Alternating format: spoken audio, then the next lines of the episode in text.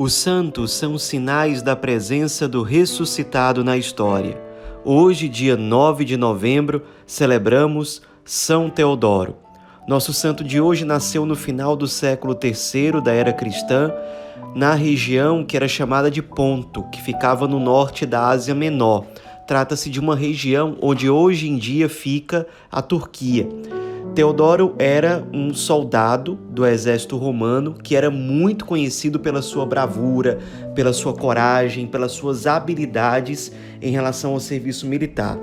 Ele, além disso tudo, ele se destacava por duas coisas em particular pela beleza física que chamava muito a atenção e também pela grande caridade para com os pobres. Ele era muito generoso nas esmolas, ele tinha uma compaixão muito grande em relação àqueles que sofriam, aos marginalizados, era realmente uma coisa muito tocante.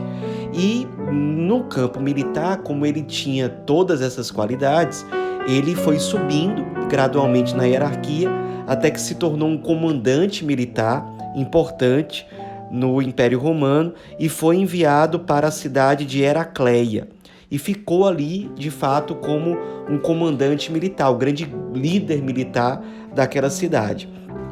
Nessa época em que ele estava em Heracleia, o imperador romano intensificou a perseguição aos cristãos.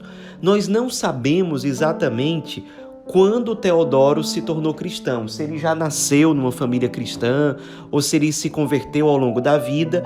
O fato é que quando o imperador romano intensificou essa perseguição aos cristãos, ele já era cristão.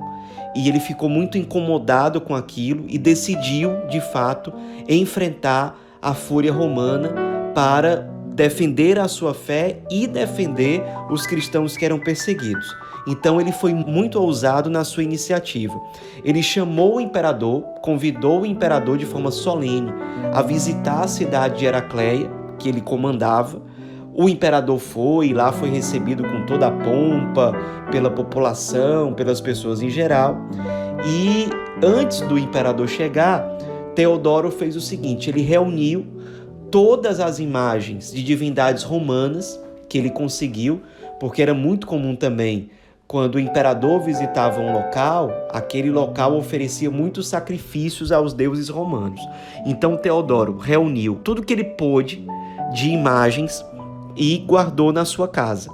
Quando o imperador chegou em Heracleia, ele convidou o imperador para visitar a sua casa e ao chegar lá, ele destruiu todas as imagens dos deuses romanos em frente ao imperador e disse que iria distribuir os restos, porque essas imagens, muitas delas eram fabricadas com material caro.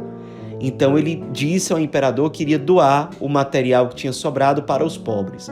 O imperador, claro, ficou furioso, imediatamente mandou prender Teodoro. Ele foi torturado de forma muito cruel e, no fim das contas, foi condenado à crucificação. O imperador mandou que ele fosse crucificado, ele passou a noite inteira na cruz, agonizando.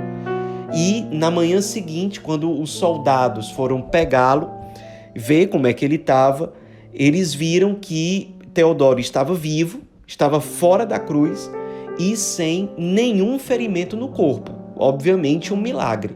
Alguns soldados se converteram e muitos que souberam da notícia acabaram se convertendo a partir desse sinal extraordinário. Depois, Teodoro ainda foi ao encontro do imperador com a esperança de que o imperador, vendo o milagre, se convertesse e desistisse de matar Teodoro, mas não foi isso que aconteceu. O imperador foi persistente na sua vingança e condenou Teodoro à decapitação, e foi dessa forma que Teodoro se tornou um mártir da igreja foi martirizado por volta do meio-dia, no dia 8 de fevereiro do ano 319, sendo considerado já há muitos séculos como o padroeiro dos militares. As pessoas, em geral, os cristãos, já passaram a venerá-lo como santo em Marte, praticamente logo depois da sua morte. Ele inspirou muitas pessoas a, de fato, não desistirem da sua fé cristã, não desistirem do Cristo, não desistirem da igreja. Nos inspiremos na fé desse grande homem, desse chefe militar que foi santo, que foi Marte e que foi tão ousado, tão corajoso na defesa da fé cristã. São Teodoro, rogai por nós.